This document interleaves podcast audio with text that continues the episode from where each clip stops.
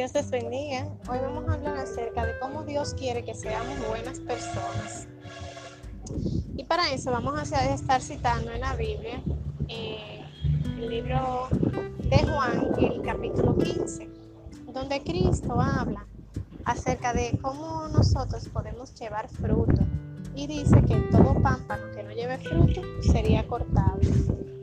¿Por qué Dios quiere que nosotros llevemos fruto? ¿Por qué Dios quiere que permanezcamos en Él? Que estemos siempre constantemente pues cerca de Él. Pues el mismo capítulo nos lo dice. Cuando Cristo está hablando con los discípulos, le dice, miren, al final yo les cuento todas estas cosas porque yo quiero que mi gozo esté en ustedes y que el gozo de ustedes sea cumplido. O sea, yo quiero que ustedes sean felices. El hecho de nosotros dejar lo malo de lado y comenzar a hacer lo bueno hace que nosotros, al final de cuentas, seamos personas felices, personas que se sientan bien a pesar de las circunstancias. Dios quiere que seamos buenas personas porque al final eso redunda en beneficio para nosotros mismos. ¿Cuáles son las cualidades del fruto del Espíritu Santo? Amor. Cuando nosotros amamos, comenzando por ahí, ¿qué pasa? Que nos sentimos bien porque tenemos a quien saludar, a quien abrazar, a quien darle un beso, con quien compartir. Cuando a nosotros nos aman, igual nos sentimos bien, porque el amor que tenemos es correspondido, sea de padres hacia hijos, de hijos hacia padres, entre pareja, entre amigos. Las personas se sienten bien cuando se aman y de todas formas el amor trae comprensión, porque el hecho de yo amar a una persona me permite ponerme en los zapatos de esa persona. El hecho de yo querer una persona, de yo amarla, me permite yo tener compasión de esa persona. Entonces, de tener misericordia. Entonces el amor al final redunda en algo bueno para nosotros y hace que nosotros seamos felices. Otra de las cualidades del fruto del Espíritu es paz. Cuando tenemos paz nos sentimos bien porque no nos sentimos en desasosiego, no nos sentimos incómodos, no nos sentimos como personas eh, que están eh, con ansiedad, sino que nos sentimos tranquilos y eso es parte de tener gozo paciencia. Cuando somos personas pacientes, somos personas que nos sentimos mejor. ¿Por qué? Porque las personas que no son pacientes siempre están acelerados y tienen más propensos, son más propensos a tener enfermedades, enfermedades cardíacas, enfermedades nerviosas, etcétera, etcétera. ¿Por qué? Porque no tienen paz y es una persona que vive en instante constado de necesidad. Es una persona que no tiene paz y una persona que no puede ser feliz cuando somos benignos, otra cualidad del Espíritu Santo, somos personas que nos sentimos bien porque somos buenos con otros, porque tenemos bondad en nuestro corazón.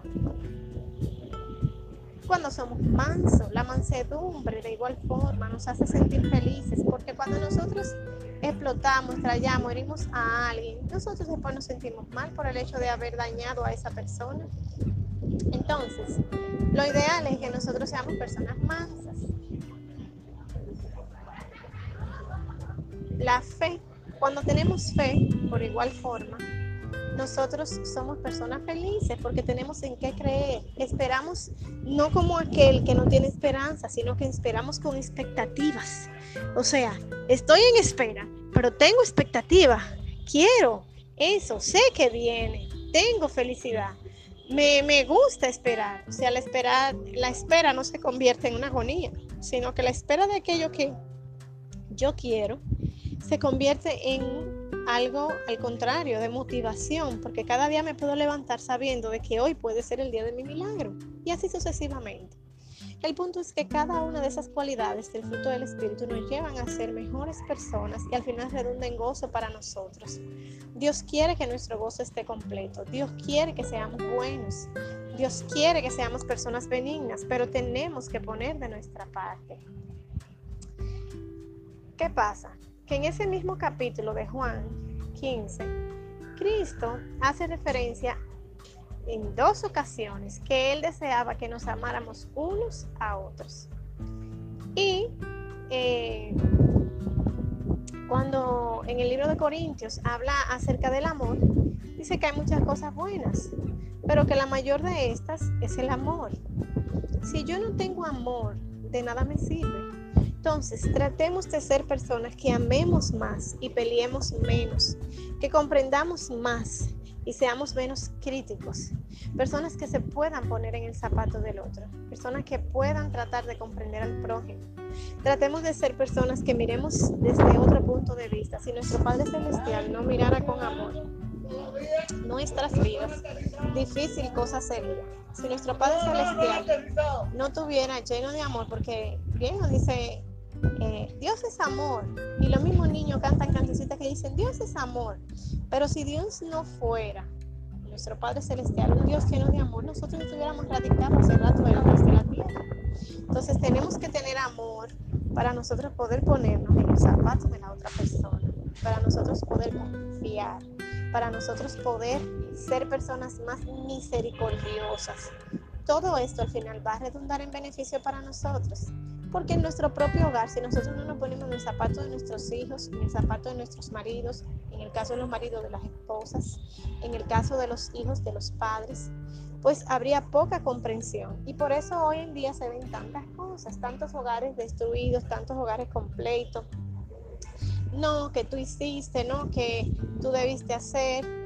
Eh, muchos hijos no entienden la necesidad económica y exigen y exigen, pero ellos no saben por el hecho de que ellos mismos no tienen amor hacia sus padres. O sea, ay, no me importa mi papá se, o mi mamá se mate trabajando, siempre y cuando yo tenga el último videojuego, yo tenga, no, no importa.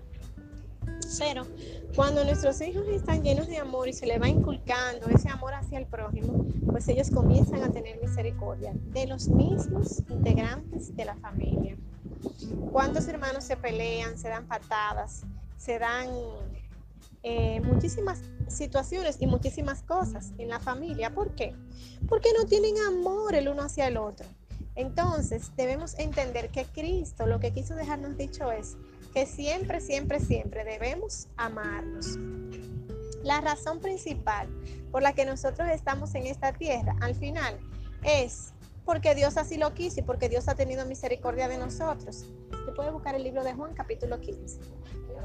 Entonces, vamos a ver entero qué fue lo que dijo Cristo en Juan capítulo 15. Versículo. Del 1 Yo soy la vid verdadera y mi padre es el labrador. Todo pámpano que en mí no lleva fruto, lo quitará, y todo aquel que lleva fruto, lo limpiará, para que lleve más fruto. Ya vosotros estáis limpios por la palabra que os he hablado permaneced en mí y yo en vosotros. Como el pámpano, como el pámpano no puede llevar el fruto por sí mismo si no permanece en la vid, así tampoco vosotros si no permanecéis en mí. Yo soy la vid, vosotros los pámpamos. El que permanece en mí y yo en él, éste lleva mucho fruto, porque separados de mí nada podéis hacer. El que en mí no permanece será echado fuera como el pámpano y se secará. Y los que recogen y los echan en el fuego y arden. Y permanecéis en mí. Si permanecéis en mí y mis palabras permanecen en vosotros, pedid todo lo que queréis y os será hecho. En esto es glorificado mi Padre, en que llevéis mucho fruto y seáis así mis discípulos. Como el Padre me ha amado, así también yo os he amado. Permaneced en mi amor. Si guardaréis mis mandamientos, permaneceréis en mi, en mi amor, así como yo he guardado los mandamientos de mi Padre y permanezco en su amor. Estas cosas os he hablado para que mi gozo esté en vosotros y vuestro gozo sea cumplido. Este es mi mandamiento, que os améis unos a otros como yo os he amado. Nadie tiene mayor amor que este, que uno ponga su vida por sus amigos. Vosotros sois mis amigos, si hacéis lo que yo os mando. Ya no os llamaré siervos, porque el siervo no sabe lo que hace su Señor, pero os he llamado amigos, porque todas las cosas que oí de mi Padre os la he dado a conocer. No me elegisteis vosotros a mí, sino que yo os elegí a vosotros, y os he puesto para que vayáis y llevéis fruto, y vuestro fruto permanezca, para que todo lo que pediréis al Padre en mi nombre, Él os lo dé. Esto os mando, que os améis unos a otros. Si el mundo os aborrece, sabed que a mí me ha aborrecido antes que a vosotros. Si fuerais del mundo, el mundo amaría lo suyo, pero porque no sois del mundo, antes yo os elegí del mundo, por eso el mundo os aborrece. Aquí nosotros podemos ver cómo Cristo dice, mira, al final tú no puedes ser una buena persona separado de mí, porque dice claramente, separado de mí nada podéis hacer. Todos esos frutos, todas las cualidades del Espíritu para llevar esos frutos, es con la ayuda de Jesucristo. Y al final es lo que quiere es que el gozo sea cumplido. Y algo muy importante, al final, si nosotros logramos llevar esos frutos y logramos ser buenas personas, ¿qué nos promete Jesucristo? Que nosotros vamos a ser sus amigos, que Él nos va a considerar sus amigos. ¿Por qué? Porque al final el valor principal, el valor agregado, sea, es Él. Al final, el mayor ejemplo de devoción, de entrega, lo dio Él. Y dijo, mira, no hay mayor amor que este. Ámense ustedes como yo los he amado. ¿Y como Cristo nos amó? Nos amó hasta la muerte. Porque Él puso su vida por sus amigos. ¿Quiénes eran sus amigos? Todos los que hacen su, la voluntad del Padre. Pero Él dice, claro, miren, yo soy la vid, mi papá es el labrador. O sea, mi papá sabe quién sí, quién no. Al final Dios no puede ser burlado. Nosotros tenemos que ser buenas personas, no solamente para que otros nos vean, sino también y principalmente para que Dios nos vea. O sea, Dios es, a Dios es que le tiene que constar que nosotros somos buenas personas. A Dios es que le debe constar que nosotros somos buenas personas. Independientemente de que yo quiera aparentar, Dios es el que sabe si de verdad yo tengo un buen pensamiento, si yo tengo un buen deseo hacia la otra persona, si yo tengo amor, si tengo paz, si tengo benignidad, si tengo confianza, fe, mansedumbre. Si tengo cada una al final de las cualidades del Espíritu Santo, Dios es el que lo va a saber. Pero ¿qué dice claramente? Si al final no llevamos fruto, nosotros no vamos a permanecer vamos a ser desechados. Tenemos que esforzarnos por ser buenas personas. Ese es nuestro cometido. Ese es algo que nos corresponde a nosotros, un esfuerzo unipersonal. Pero ese esfuerzo no puede ir separado de la ayuda de Dios. Es que no podemos lograr ser buenas personas si no es con la ayuda de Jesucristo. Porque primero, porque Él es nuestro modelo. Y segundo, porque Él es el que nos va a ayudar a través del Espíritu Santo a poder lograrlo. El mundo vende que se puede ser buena gente sin Dios. Pero es verdad, se puede ser buena gente sin Dios. Pero no se puede lograr tener el fruto del Espíritu sin Dios. Una persona sin Dios no puede tener paz. Una persona, sí, ay, pero que yo medito, que si yo, que ah, sí. Si usted medita, entonces usted no tiene que preocuparse. Una persona sin Dios no puede tener fe, mansedumbre, confianza. ¿Por qué no puede alcanzar esto? Porque son frutos y cualidades del mismo Espíritu Santo. Él es el que te la produce. Yo puedo aparentar tener paz, pero no necesariamente tenerla. Yo puedo aparentar ser una persona mansa y no necesariamente ser mansa, porque una persona que quizás se le quede callado a alguien y no le conteste, no significa que es mansa. Puede ser que no le conteste en ese momento, pero piensa todo lo malo por dentro de esa persona. Entonces, no le consta al Padre que tú eres manso porque tú quisieras en tu interior y en tu mente, tú quisieras estrangular a esa persona. Entonces, tú no eres ningún manso nada, tú tienes una apariencia de mansedumbre. Y de eso es que estamos hablando, que no es una apariencia del fruto, de las cualidades del Espíritu, es ser, vivirla. Y eso realmente necesita la ayuda de Cristo. Nos dio el mayor ejemplo de cómo podemos lograrlo. No sé si alguien quiere añadir algo. El capítulo 11, versículo 13 de Lucas, Jesús dijo esto. Pues si vosotros, siendo malos, sabéis dar buenas dádivas a vuestros hijos, cuánta más vuestro Padre Celestial dará el Espíritu Santo a los que se lo pidan. Es cierto, sabemos que una persona alejada de, de los caminos correctos ante Jehová no va a orar, no va a pedir el Espíritu Santo, porque, por tanto, por esta razón es que no puede manifestar el fruto del Espíritu. que son esas cualidades ya mencionadas antes. Por tanto, además tenemos que tener pendiente al capítulo 5 de Hechos, dice que Jehová da el Espíritu Santo a los que le obedecen.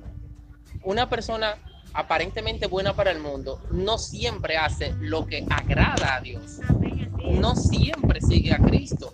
Por tanto, no puede recibir el Espíritu Santo y mucho menos, si no lo tiene, tampoco puede modelar el fruto del Espíritu Santo. Así es.